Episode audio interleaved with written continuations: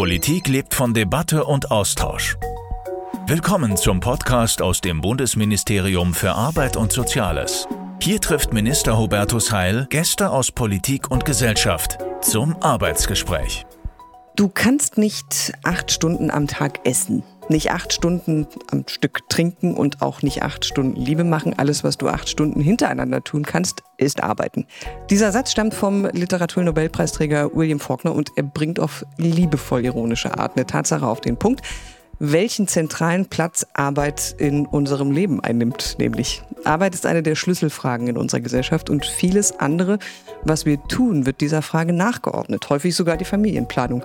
Wie viel Raum darf und soll Arbeit in unserem Leben einnehmen und was bedeutet sie für uns und für unseren Status in der Gesellschaft? Und wie verändert sich das alles im Laufe eines Lebens? Wert und Sinn unserer Arbeit sind so wichtige Themen und der Wandel in diesem Bereich so groß, dass wir diese Folge heute der Frage widmen wollen, wie sieht sie aus, die Zukunft unserer Arbeit und was braucht es, um sie zu gestalten. Das werden wir natürlich nicht umfassend schaffen. So viel gleich vorweg, dann würde dieser Podcast zum Pro-Seminar. Aber wir wollen mal einen Blick wagen auf die Herausforderungen, die vor uns liegen. Und das tun wir in unserem heutigen Arbeitsgespräch mit Natalia Wörner. Sie ist Schauspielerin und hat in einem Interview mal gesagt, Nichts tun ist keine Option für mich und damit ihr gesellschaftliches Engagement gemeint und ihren Willen, etwas zu bewirken. Für ihr ehrenamtliches Engagement wurde sie bereits mit dem Bundesverdienstkreuz ausgezeichnet. Und natürlich mit Hubertus Heil, dem Bundesarbeitsminister. Herzlich willkommen an Sie beide. Hallo, schön, dass ich da sein kann. Hallo. So, mein Name ist Anja Heide und wir haben diesen Podcast Mitte April aufgezeichnet. Und wir legen los mit unserer kleinen Rubrik. Welche drei Schlagworte zum Wert der Arbeit fallen Ihnen beiden jeweils zuerst ein? Frau Wörner, wollen Sie anfangen? Kreativität, Disziplin und Freiheit. Herr Heil? Selbstbestimmung, Respekt und Teilhabe. Kriegen wir das jetzt zusammen beides? Naja, Freiheit und Selbstbestimmung ist, glaube ich, schon mal sehr verwandt. Mhm. Es geht ja um selbstbestimmtes Leben in Arbeit und durch Arbeit beispielsweise. Und mit Respekt meine ich den Respekt vor guter Arbeit. Das wäre bei mir dann so die Rubrik Disziplin. Wenn ich jetzt so aus meiner eigenen Arbeitswelt äh, schöpfe, dann stellen sich viele unter Schauspielerei ja so ein bisschen Zauberei vor. Man macht irgendwas und hat gute Laune dabei und so. Und das ist äh, streckenweise der Fall, aber nicht gänzlich. Ich glaube, dass äh, viele Menschen sich da ein falsches Bild machen von Künstlern generell. Also ähm, Talent ist das eine und äh, Marathonläufe innere und, und Disziplin, die das erstmal dann ermöglichen, wirklich auf Stricke auch kreativ sein zu können. Das ist etwas, was man immer sehr sch schwer darstellen kann, weil man sieht irgendwie ein mehr oder minder geglücktes Ergebnis. Und der Weg dahin ist einer, der ist irgendwie im Dunkeln. Was man macht, wenn man sich auf eine Rolle vorbereitet oder sich auch wieder verabschiedet von einer Rolle, ist für Nicht-Schauspieler nicht wirklich nachvollziehbar. Das ist so die Erfahrung meines Lebens. Dennoch findet das statt, ja. Und dahinter ist das, äh, was für mich ganz wichtig ist, nämlich Freiheit. Also frei zu sein in dem, was man äh, für sich als, mhm. als äh, entscheidend wichtig empfindet einer Figur oder einer Geschichte oder einer ganzen, einer, einer ganzen Welt, in die man dann eintritt, äh, die, die, die größte Tiefe zu geben und auch ein Herz und eine Seele. Frau Wörner, wenn Sie sagen Disziplin, das gehört einfach auch dazu. Welche Rolle spielt denn ähm, Arbeit in Ihrem Leben? Weil die einen arbeiten ja, um zu leben und die anderen leben, um zu arbeiten. Zu welcher Kategorie gehören Sie? Ich glaube, dass ich das gar nicht trennen kann. Also ich bin noch nie einer Arbeit nachgegangen, die im klassischen Sinne eine, eine, eine Regelmäßigkeit mit sich bringt, sei es im Ort oder in der Zeit. Ähm, ich habe mein Leben lang so gearbeitet, äh, sage ich mal, in unterschiedlichen Dimensionen wie heute. Und deshalb, ich habe keinen Vergleich. Ich erlebe meinen Beruf schon so, dass wenn ich ihn ausübe, dass er an einen unglaublichen Raum einnimmt und manchmal auch ein zu viel an Raum. Aber es ist auch ein gewolltes zu viel. Ich kann gar nicht anders. Ich kann nicht halb. Und das heißt, mein Leben, mein Lebensrhythmus orientiert sich sehr an, an den Filmen, die ich annehme und die ich dann mache. Und das ist auf alle Fälle streckenweise an erster Stelle, ja. Ich glaube, Herr Hell, das unterscheidet Ihre Arbeit jetzt auch nicht so viel. Also ich vermute, da ist auch ein bisschen zu viel unter Umständen, gerade jetzt. Wenn Natalia und ich in unseren unterschiedlichen Berufen was verbindet, ist wahrscheinlich das Glück, dass wir mit Leidenschaft etwas machen, was wir sehr gerne machen. Dass wir aus einer Leidenschaft auch einen Beruf machen oder eine Zeit lang eine Berufung haben, das mhm. zu tun. Aber ich will noch mal ein bisschen systematisieren, denn das, was Natalia Werner mit Disziplin beschrieben hat, würden andere vielleicht als für ihren Arbeitsbereich als Leistung übersetzen. Und die Kehrseite der Leistung ist Respekt vor Leistung. Ich finde, das mhm. gehört zusammen. Das sind zwei Seiten derselben Medaille. Man kann auch mal ein bisschen empirischer an die ganze Sache rangehen. Über welche Arbeit reden wir hier? Wir reden mhm. über Formen von Erwerbsarbeit, ob nun selbstständige Tätigkeit oder das, was man abhängige Beschäftigung nennt. Es gibt auch ehrenamtliche Arbeit oder auch unbezahlte Sorgearbeit. Aber für die meisten Menschen in Deutschland ist Erwerbsarbeit mehr als Broterwerb. Das ist mhm. meine feste These. Es ist Teilhabe am gesellschaftlichen Leben, es Kolleginnen und Kollegen zu haben, es ist was zu leisten und dafür auch Anerkennung und auch anständigen Lohn zu bekommen. Das hat eine gesellschaftliche Dimension von Arbeit. Das ist nicht nur eine individuelle Perspektive. Man kann es aber auch aus einer Defizitperspektive mal betrachten. Was ist eigentlich mit Menschen, die ungewollt dauerhaft keine Arbeit machen? Mhm. Was macht das mit Menschen? Was bedeutet das für Ausgrenzung von all dem, was ich eben beschrieben habe? Ja, und eine Dimension dürfen wir auch nicht verschweigen. Es gibt natürlich Menschen, die nicht das Glück haben, die Arbeit zu machen, die sie machen wollen oder die unter furchtbaren Arbeits- oder Lohnbedingungen äh, zu leiden haben, die das eher als Zwang und nicht als Selbstverwirklichung auch wahrnehmen. Auch darüber wird zu reden sein. Ich glaube, dass wir dieses bunte Bild von Arbeit haben müssen. Aber nochmal, Leidenschaft gehört für viele auch zur Arbeit. Und da muss man manchmal auch aufpassen, auch einige auf sich selbst, dass die Leidenschaft nicht auspowert. Da muss man auch Grenzen kennenlernen. Wollen Sie, wollen Sie noch was hinzufügen, Frau Werner? Ich wollte es nur ergänzen, also, denn ähm, wie Herr Halt es gerade beschrieb äh, und auch mit der Kraft und mit dem Ausdauerwillen, das zu tun, was man tut und mit dem Gestaltungswillen dahinter, im Gegensatz zu meinem Berufsumfeld, ich habe irgendwann mal Drehschluss und ich habe dann wieder Phasen, wo ich ähm, mich auftanken kann, wo ich meine Ressourcen auch ein bisschen pflegen kann, wenn ich es dann hinkriege für mich selbst. Aber ähm, das haben Sie nicht. Da braucht man wirklich einen guten Atem. Also da muss man dranbleiben können. Und im Moment in der Phase, in der wir uns alle bewegen, im Corona-Jahr 2, wo alle fragil werden, dünnhäutig und auch die Nerven zum Teil wirklich blank liegen, finde ich das immer sehr interessant, ähm, Menschen zu beobachten, die in der Öffentlichkeit stehen. Also äh, bewahren die quasi ihre öffentliche Maske oder lassen sie auch hinter der Maske die eigene Erschöpfung oder die eigene Ratlosigkeit aufblitzen, was, was mir immer sehr sympathisch ist. Also wie definiert man Schwäche oder Stärke an so einer Stelle? Ähm, und das gehört ja auch mit zur Arbeit, finde ich, und mit so einer modernen Form auch von äh, Politikern. Ähm, sich da ein bisschen in die Karten schauen zu lassen und, und, und sich sozusagen nicht hinter der eigenen Aufgabenstellung zu verstecken, sondern sich eigentlich auch sehr menschlich zu zeigen. Ich nehme das nochmal auf, weil ähm, wenn Sie sagen, Beruf ist Berufung bei Ihnen beiden. Sie sind neben Ihrer Arbeit als Schauspielerin auch noch ehrenamtlich tätig. Ähm, Sie engagieren sich für die Kindernothilfe oder äh, Sicherheim. Das ist eine Initiative gegen häusliche Gewalt. Wenn einem so ein Thema ganz stark am Herzen liegt, äh, und man für was brennt, wo endet das Engagement und wo beginnt Selbstausbeutung? Also das, was Hubertus Heil eben auch schon angedeutet hat. Also ich würde mal sagen, die Grenzen sind extrem fließend und, und sehr individuell. Also ich habe ja mit äh, zwei Mitinitiatoren Sicherheim gegründet, genau vor einem Jahr. Und wir sind jetzt in einer Phase, wo wir überlegen, werden wir ein Verein, werden wir eine Stiftung, was werden wir überhaupt oder wollen wir das werden? Weil es wirklich kompliziert wird, denn wir haben nebst der Aufmerksamkeit, die wir für dieses Thema tatsächlich geschaffen haben und auch eine andere Sensibilisierung dafür geschaffen haben, tatsächlich das Problem, wie, wie werden wir quasi oder werden wir eine GmbH? Ähm, wir haben sehr viele Spenden generiert und wir sind an einer Stelle jetzt zusammengekommen, wo wir uns überlegen müssen, wie geht es weiter. Und das ist äh, etwas, was mich im letzten Jahr massiv beschäftigt hat und wo bestimmt manche Menschen sagen würden um mich herum, das ist jetzt aber auch ein bisschen zu viel. Also ich meine, wo ist dann das Stoppschild? Und das kann man sich selbst äh, stellen. Ich finde, wenn man etwas macht, dann macht man es ganz und dann macht man es irgendwie, bis es nicht mehr weitergeht. Und ist es dann Selbstausbeutung oder ist es dann einfach auch so ein Moment als Chance zu begreifen, etwas zu bewegen und sichtbar zu werden und, und ein, ein Thema zu highlighten? Also geht man nicht an den Start, äh, um dann wirklich Tempo zu gewinnen? Ich, ich weiß es nicht. Ich habe da keine gute äh, Bremsspur für mich selbst. Ich mache es einfach so, so, so weit es mich trägt. Was wir gerade diskutieren, ist ja ein sehr moderner Begriff von Arbeit, wenn man so will. Also das ist ja eine sehr moderne Sicht auch.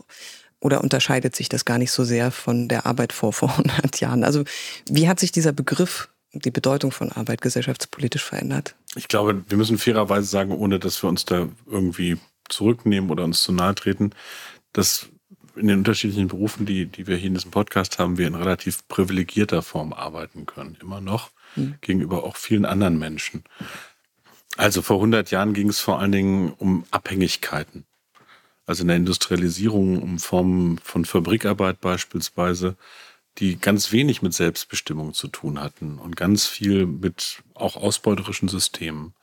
Und dann ist lange gekämpft worden dafür von sowas wie einer Arbeiterbewegung, auch der Sozialdemokratie und der Sozialstaatlichkeit dafür zu sorgen, dass Arbeitnehmerinnen und Arbeitnehmer nicht irgendwelche Lohnsklaven sind, sondern dass sie Rechte haben. Rechte auf anständige Löhne und Arbeitsbedingungen, die zum Teil in Tarifverträgen abgesichert sind oder eben in Gesetzen, zum Beispiel Arbeitsschutzgesetze. Das klingt jetzt wahnsinnig verstaubt, das ist es aber aus meiner festen Überzeugung auch im 21. Jahrhundert nicht. Wir leben gerade in der Pandemie, wie wichtig zum Beispiel Arbeitsschutz ist. Mhm. Das galt vor Corona so ein bisschen als, da ging es immer um Bürokratie und die Größe von Teeküchen, Bürokratie-Thema. Heute wissen wir, dass es wichtig ist, Menschen am Arbeitsplatz zu schützen, dass Arbeit nicht krank macht und zwar weder körperlich noch Seele, ob es jetzt um Infektionsrisiko gibt und die Notwendigkeit, dass getestet wird oder Hygieneregeln eingehalten werden oder zum Beispiel auch um die psychische Gesundheit. Wir haben über Arbeitsschutz über viele Jahrzehnte erlebt, dass die Zahl derjenigen, die körperlich durch Arbeit erkrankt sind, Gott sei Dank rückläufig war. Aber wir haben ein wachsendes Maß von Menschen, die auch seelisch erkranken. Das ist immer schwierig zu ermitteln, wo das herkommt. Wir haben in diesem Podcast auch schon mal darüber geredet ob das im Persönlichen liegt oder ob eine beschleunigte Arbeitsgesellschaft auch einen Beitrag dazu leistet, dass Leute seelisch aus dem Gleichgewicht kommen, krank werden, Burnout haben, depressiv sind. Ich will damit nur eins sagen. Also wir haben viel Fortschritt, glaube ich, in der Arbeitswelt. Und wir haben sehr unterschiedliche Formen von Arbeit, die die einen als erfüllend wahrnehmen und als großen Teil ihres Lebens und sie können gar nicht anders und die einen großen Teil ihrer Identität auch aus ihrer Arbeit, aus dem Stolz auf ihre Arbeit auch wahrnehmen.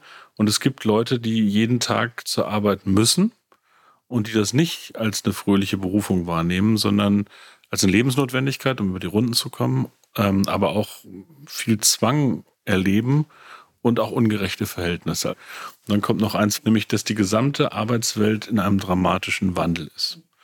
Und zwar getrieben durch technischen Fortschritt, durch neue Formen der Erwerbstätigkeit, durch Dinge wie Digitalisierung, die sich sehr unterschiedlich auswirken.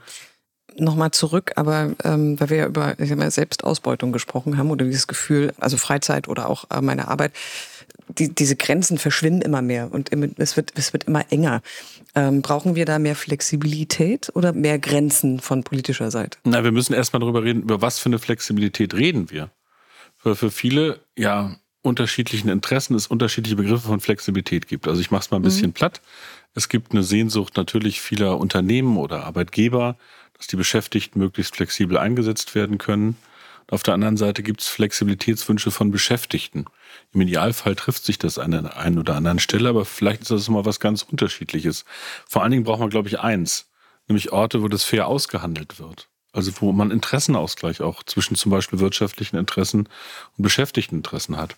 Und ich mache es mal an einem Beispiel, da wo wir aufpassen müssen, Homeoffice. Mhm. Also äh, ist ja für viele ein Segen, also jetzt nicht nur pandemiebedingt, sondern weil es durchaus eine flexible Art des Arbeitens ermöglicht, ähm, manchmal auch nicht im Stau zu stehen, wenn man auf dem Weg zur Arbeit ist, manchmal auch Vereinbarkeit von Beruf und Familie zu verbessern.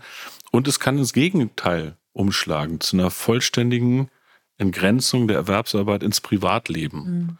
Wofür ich werbe, ist, dass es einen vernünftigen Ordnungsrahmen gibt, wo man bestimmte Dinge miteinander vereinbart. Auch im Homeoffice muss für Beschäftigte irgendwann Feierabend sein. Unser Blick kann ja nicht sein, dass ein allverfügbarer Mensch der Wirtschaft rund um die Uhr zur Verfügung stellt. Das ist übrigens auch eine Frage der Gesundheit, der Lebensqualität, dass irgendwann mal Schluss ist. So, das ist aber im Homeoffice ein bisschen diffiziler äh, herzustellen und darzustellen als in einem alten System, wo man früher so eine Lochkarte äh, irgendwie in so ein, so ein Gerät gesteckt hat. Also da reden wir über die Frage der Balance von Flexibilitäten.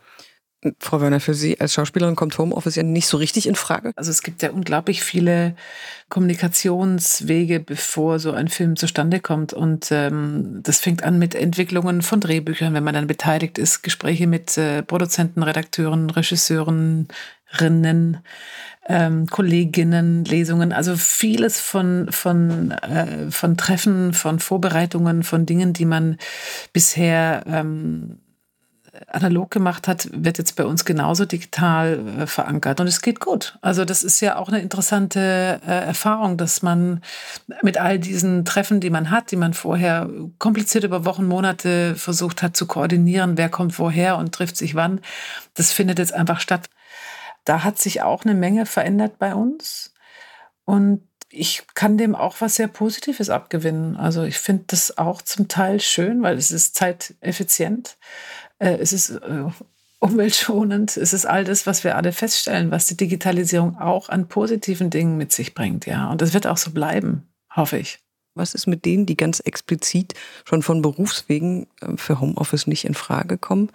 Pflegerinnen, Pfleger, ähm, Verkäuferinnen, Verkäufer. Also das, was wir jetzt gerade auch in der Pandemie gesehen haben, wo auch ein großer Teil ja Frauen drunter sind, die dann nochmal eine doppelte oder dreifache Belastung obendrauf kriegen. Ja, mir ist ganz wichtig, dass wir, wenn wir über dieses Land reden und auch die Arbeitswelt, versuchen, uns ein gesamtes Bild zu machen. Also nicht nur einen Ausschnitt zu haben, möglichst nicht vergessen, wie die Lebensrealität unterschiedlich für Menschen ist.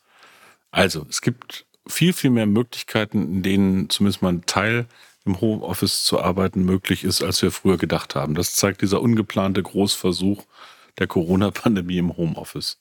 Und einige wollen das auch, wie Natalia Werner das beschrieben hat, nach Corona wenigstens mal einen Tag oder so haben, wenn es um Bürotätigkeiten geht beispielsweise oder um andere Prozesse, wo man dann nicht lange sich in den Flieger packen muss, um in das andere Ende der Republik zu düsen und für eine Stunde was zu besprechen. Das haben wir alle gelernt. Und es gibt ähm, ein Bewusstsein für diejenigen, die mit dem furchtbaren Begriff der Systemrelevanz mhm. beschrieben wurden. Also die den Laden irgendwie vor Ort am Laufen halten. Also an der Supermarktkasse, in der Altenpflege, in der Medizin, in der Lagerlogistik. Das sind immer noch sehr, sehr viele Menschen. Und mir ist wichtig, dass ähm, wenn wir solche Debatten führen, deren Lebensrealität auch auf dem Schirm ist. Die haben auch Ansprüche aus dieser Pandemie. Nämlich, dass sie nicht immer nur Applaus bekommen, sondern mal bessere Löhne und Arbeitsbedingungen. Also in der Pflege kann das inzwischen jeder singen, aber es hat sich zu wenig getan. Gilt aber auch für den Einzelhandel beispielsweise. Also es gibt eine Fülle von Konsequenzen, die wir aus der furchtbaren Corona-Krise ziehen müssen für die Arbeitswelt. Im Guten wie im Schlechten. Ich glaube, dass wir einen differenzierten Blick haben sollten, aber dass wir uns trotz des aktuellen Krisenmanagements und im Moment kämpfe ich eher um Arbeitsplätze durch Kurzarbeit und ähnliches, um möglichst viele Menschen beschäftigen zu halten, auch ein paar grundlegende Ableitungen brauchen. Also wir werden auch über Lücken, zum Beispiel in der sozialen Absicherung von Selbstständigen reden müssen oder über die Frage, ob es gerecht ist, dass zum Beispiel viele Menschen, die kurzzeitig beschäftigt sind, das betrifft Schauspielerinnen und Schauspieler aber nicht nur, die immer schön in die Arbeitslosenversicherung einzahlen, die aber ähm, nicht lang genug einzahlen können, um je was rauszubekommen und dann immer in der Grundsicherung landen. Insofern positiv gewendet. Die Krise muss eigentlich ein Weckruf sein, dieses Land in verschiedenen Bereichen, auch in der Arbeitswelt zu modernisieren. Ja, da, da gibt es eine Menge dazu zu sagen. Das ist ja immer die, die, alte Geschichte und es ist auch komplex. Also ist ein, ein Schauspieler ein Solo-Selbstständiger? Ist er, ist er Selbstständige? Viele verstehen das nicht. Ist die Arbeitslosenversicherung für Solo-Selbstständige freiwillig oder wäre es besser, sie wäre verpflichtend? Wann sind denn Solo-Selbstständige arbeitslos? Ja, und bräuchten Arbeitslosengeld? Nicht immer, wenn wir nicht arbeiten, sind wir arbeitslos.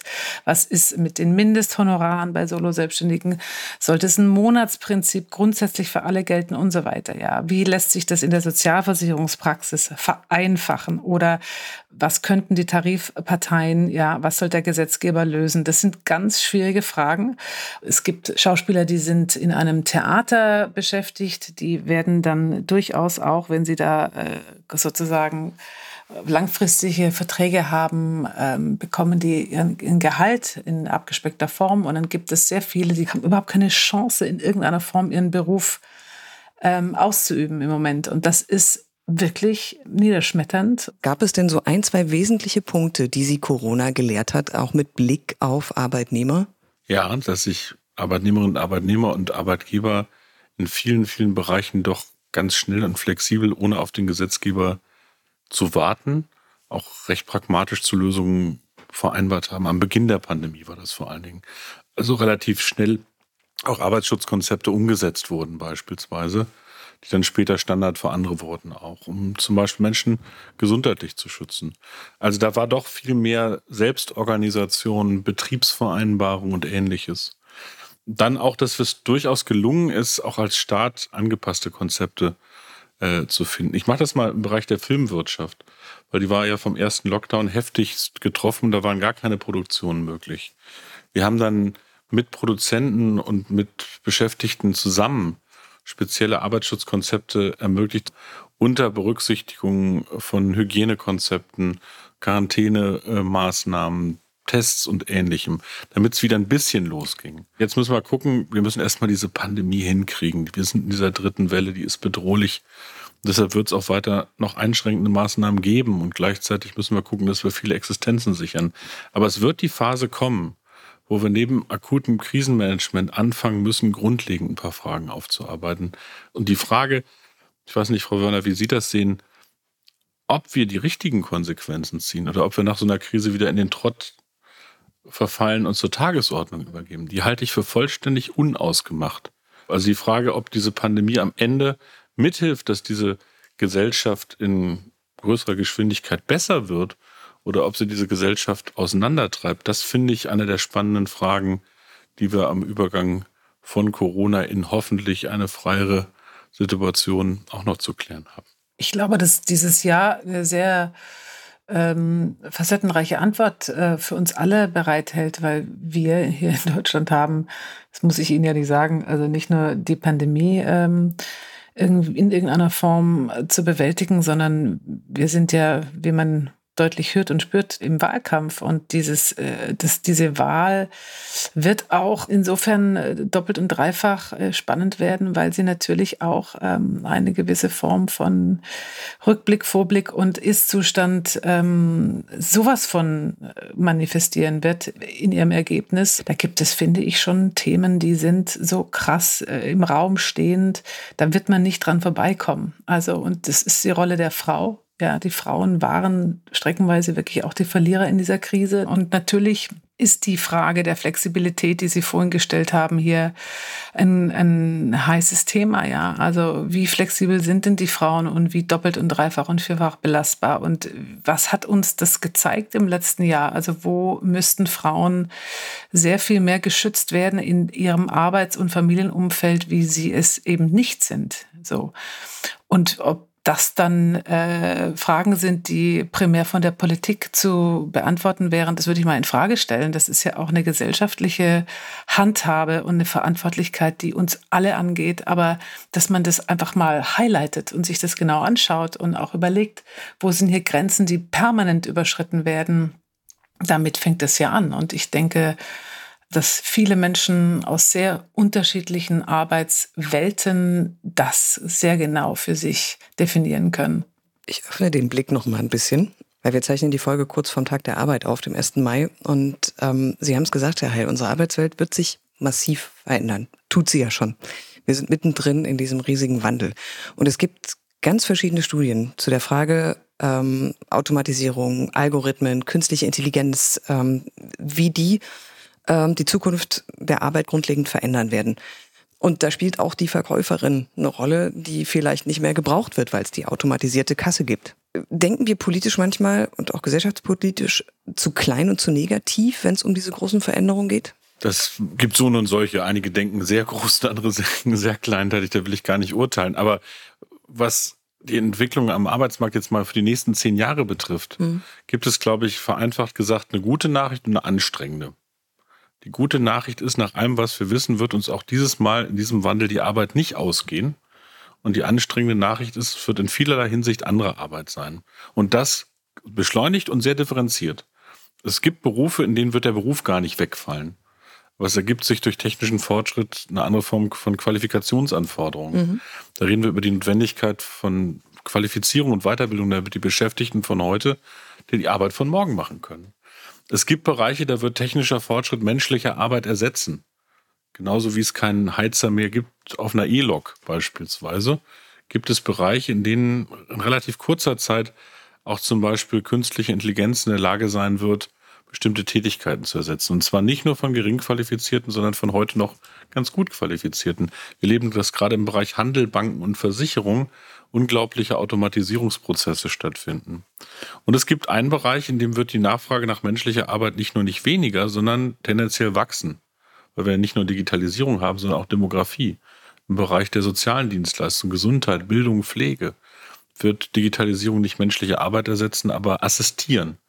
Also ganz unterschiedlicher Wandel und da wir nicht alles über einen Leisten scheren können, finde ich, sollten wir uns aber ein paar Prinzipien geben. Das erste Prinzip sollte sein, die Möglichkeiten, die wir durch Digitalisierung haben, besser nutzen, damit die Arbeit besser zum Leben passt und nicht immer umgekehrt. Es gibt ja auch wahnsinnige Chancen im Erwerbsverlauf, Arbeitszeitmodelle unterschiedlich zu gestalten. Ich finde, dass das eine notwendige Debatte ist, über Erwerbsarbeit und Zeit im Lebensverlauf zu reden. Das Zweite, was, glaube ich, eine grundlegende Konsequenz ist, ist nochmal die Frage von fairen Arbeitsbedingungen und fairen Löhnen und auch von sozialer Sicherheit. Auch das eine Lehre aus der Pandemie, wie Natalia Werner vorhin gesagt hat. Vielleicht unsere Absicherungssysteme, die im Moment an Erwerbsarbeit sind, ein Stück stärker zu universalisieren, was die Arten von Erwerbsarbeit betrifft. Also zum Beispiel die Künstlersozialkasse weiterzuentwickeln. Da haben wir gerade ein sehr akutes Problem, weil im Moment die Gefahr ist, dass einige ihren Anspruch auf die KSK verlieren, auf die Künstlersozialversicherung, mhm. weil sie überwiegend jetzt woanders selbstständig mhm. tätig sind mhm. und nicht in ihrem künstlerischen Beruf. Daran arbeite ich, dass wir da irgendwie versuchen, auch noch eine Lösung akut zu finden.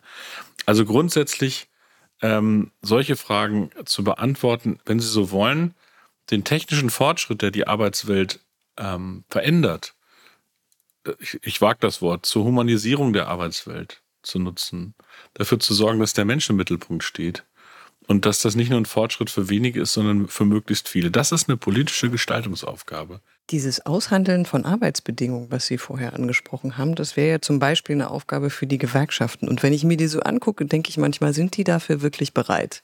Also da gibt es inzwischen ganz viele gute Beispiele, auch sehr moderne Modelle. Die spannendere Frage, die sich mir eher stellt, ist, ob Arbeitgeberverbände und Gewerkschaften noch genug an Hacken haben. Wir haben so viele Bereiche, in denen gibt es keine Unternehmer mehr, die in Arbeitgeberverbänden sind und viele Beschäftigte, die sich gar nicht gewerkschaftlich engagieren. Und mhm. wir wissen immer, da wo es Tarifverträge oder Betriebsvereinbarungen gibt, da ist das äh, meistens besser für die Beschäftigten, was Arbeits- und Lohnbedingungen betrifft. Und die spannende Frage ist, können wir diese Idee von Sozialpartnerschaft, die dieses Land mal stark gemacht hat, eigentlich für diesen Wandel, der jetzt da ist, anstoßen? Weil wir können das gut gebrauchen, so einen Wandel auch auszuhandeln und nicht sozusagen verordnen zu lassen. Und ich glaube, dass es auch im wirtschaftlichen, unternehmerischen Interesse ist. Es gibt diesen furchtbaren Satz, äh, man muss die Menschen mitnehmen. Den mag ich nicht. Das klingt mir zu wenig emanzipatorisch. Das geht ja um Selbstbestimmung, es geht um, um Rechte. Es geht um Mitbestimmung, es geht um Gestaltung. Und am Ende bin ich der festen Überzeugung, dass es auch wirtschaftlich Sinn macht. Denn wenn Beschäftigte beispielsweise vor diesen Veränderungsprozessen Angst haben, dann gibt es Widerstände, gibt es Auseinandersetzungen, dann ist man ökonomisch übrigens auch nicht schneller.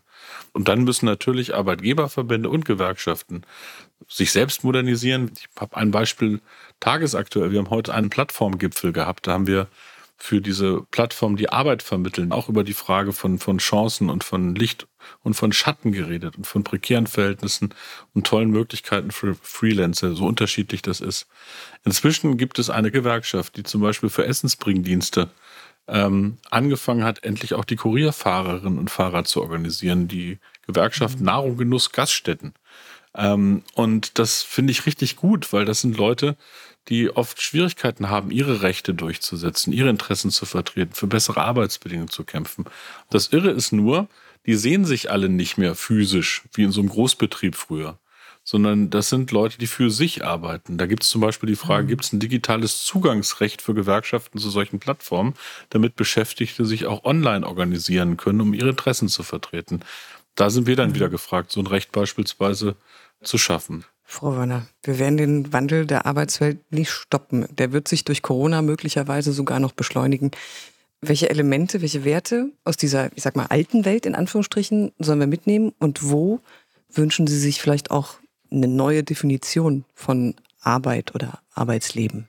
Ich sag's es mal so aus, aus meinem inneren Empfinden heraus habe ich das Gefühl, dass der große Aufruf ja einer ist, der aus der Gesellschaft in die Gesellschaft reinfährt. Ich finde, ein Teil an Eigenverantwortlichkeit ist, äh, das ist ein Stichwort, das mir jetzt dazu einfällt, wie, wie gehe ich als Mensch, als arbeitender Mensch mit mir und meinem Umfeld um und was, was, was, was heißt das eigentlich? Also wo fängt Solidarität an und ähm, wo hört ähm, Selbstbemächtigung auf? Das finde ich einen sehr individuellen äh, Ansatz, sich zu überlegen, welche, welche notwendigen Schritte zieht jeder aus der Situation für sich. Ich kann, ich kann eines sagen, ich erlebe meinen Berufsstand als sehr solidarisch an Stellen, wo man auch das Gegenteil vermuten könnte. Und das ist sehr beglückend. Das ist aber jetzt nicht die Regel. Und das ist auch eine Frage einer, einer Gemeinschaft. Also, ich finde diese Frage nicht global zu beantworten, sondern ich glaube, dass, dass man sich im Moment äh, darauf fokussieren könnte, ein Stück Verantwortung zu übernehmen und nicht nur äh, sich zu beschweren, zu viel, zu wenig, zu schnell, zu langsam, zu groß, zu klein, sondern tatsächlich äh, auch ein Stück davon auf den eigenen Schoß zu ziehen und äh, zu schauen, was ist denn mein Anteil, wo kann ich denn Dinge verändern, sei es ehrenamtlich, sei es im eigenen Berufskontext. Das ist etwas, was ich aus der ganzen Geschichte für mich äh, herausgefiltert habe. Und, ähm, und da glaube ich, ist jeder sein eigener Maßstab. Arbeit ist so viel in unserem Leben, Herr Heil. Also da kommen wir so ein bisschen wieder auf den Anfang des Gesprächs zurück. Also das beginnt bei der Arbeit, die wir tun, um Geld zu verdienen, um unseren Lebenshalt zu finanzieren, Unterhalt zu finanzieren, beziehungsweise ähm, es kann auch sein, Ehrenamt oder es kann auch sein Sorgearbeit. Wie müssen, wie wollen wir Arbeit künftig definieren für uns? Also erstens, indem wir uns bewusst sind, dass es noch andere Arbeiten gibt als die Erwerbsarbeit, aber dass wir bei aller Notwendigkeit, zum Beispiel Sorgearbeit stärker anzuerkennen, auch bürgerschaftliches Engagement als Arbeit anzuerkennen, die Dinge schon auseinanderhalten müssen. Ich mache es mal ein Beispiel von ehrenamtlichen Engagement und Erwerbsarbeit. Ich finde, das muss man als Gesellschaft anerkennen. Die, das Ehrenamt der Gesellschaft wird sonst nicht funktionieren. Aber man darf nicht das Ganze verwischen und versuchen, das eine durch das andere zu ersetzen. Also es gibt eine Tendenz in der sozialen Arbeit, ähm, soziale Arbeit zurückzuführen, das auf Ehrenamt outzusourcen, obwohl man manchmal Profis braucht, die das auch hauptberuflich tun. Und es gibt auf der anderen Seite viele, die eine Sehnsucht haben, dass man bürgerschaftliches Engagement, ich sage jetzt mal, ähm, zu einem Job macht und richtig bezahlt und ähnliches. Das wird nicht passieren, sondern wir brauchen beides. Und auch die Sorgearbeit ist anders als die Erwerbsarbeit. Das muss man sagen. Das heißt aber nicht, dass wir uns nicht Gedanken machen müssen, zum Beispiel auch materiell Sorgearbeit stärker anzuerkennen. Zum Beispiel, wie wir das bei Kindererziehungszeiten mittlerweile ja auch in Sicherungssystemen tun. Oder wie es äh, um die Leute bestellt sind, die zum Beispiel nicht Erwerbsarbeit machen können, weil sie Angehörige pflegen zu Hause. Und wenn es am Ende dann doch wieder um die Erwerbsarbeit geht, da bin ich wahnsinnig altmodisch. Ich glaube, dass diese Gesellschaft zur ordentlichen Erwerbsarbeit kein gebrochenes Verhältnis haben darf. Äh, was wir tun müssen, ist dafür zu sorgen, dass es nicht so überfordert, dass Menschen in die Knie gehen, sondern dass sie auch ein Stück Erfüllung haben können, dass sich daraus anständige Lohn- und Arbeitsbedingungen ergeben, dass es Freiräume gibt, dass es auch Rechte gibt von Arbeitnehmerinnen und Arbeitnehmern, die auch in so einem Wandel nicht unter die Räder kommen dürfen. Das ist eine Frage an Politik, an den Staat, aber eben nicht nur, sondern auch an die Selbstorganisation zum Beispiel von Menschen, die ihre Rechte verbessern wollen. Ähm, in Initiativen oder im Schauspielerverband oder in Gewerkschaften beispielsweise. Also das muss man, glaube ich, auch, wenn man, wenn man sich für eine positivere gesellschaftliche Gestaltung einsetzt, immer im Blick haben. Es ist nicht nur eine Frage darauf zu warten, dass irgendwelche Politiker wie ich Entscheidungen treffen. Ich glaube ganz fest daran, dass viele Menschen eigentlich was Gutes aus der Situation machen wollen, dass sie auch zu positiven Veränderungen bereit sind, dass sie sich für bessere Arbeits- und Lohnbedingungen einsetzen. Aber diese positive Kraft einer, einer Gesellschaft muss man auch, äh, auch aktivieren. Vielen Dank für dieses Arbeitsgespräch über den Wert und Wandel von Arbeit an Bundesarbeitsminister Hubertus Heil und an die Schauspielerin Natalia Wörner. Das war eine neue Folge des Podcasts, das Arbeitsgespräch. Wir sind natürlich wie immer an Ihrer Meinung interessiert. Schreiben Sie uns an podcast.bmas.bund.de. Vielen Dank fürs Zuhören und bis bald. Das war das Arbeitsgespräch mit Bundesminister Hubertus Heil. Für weitere Arbeitsgespräche abonnieren Sie unseren Podcast auf allen gängigen Podcast-Kanälen. Weitere Informationen zu unserem heutigen Thema sowie das Transkript dieser Folge finden Sie auf bmas.de Podcast.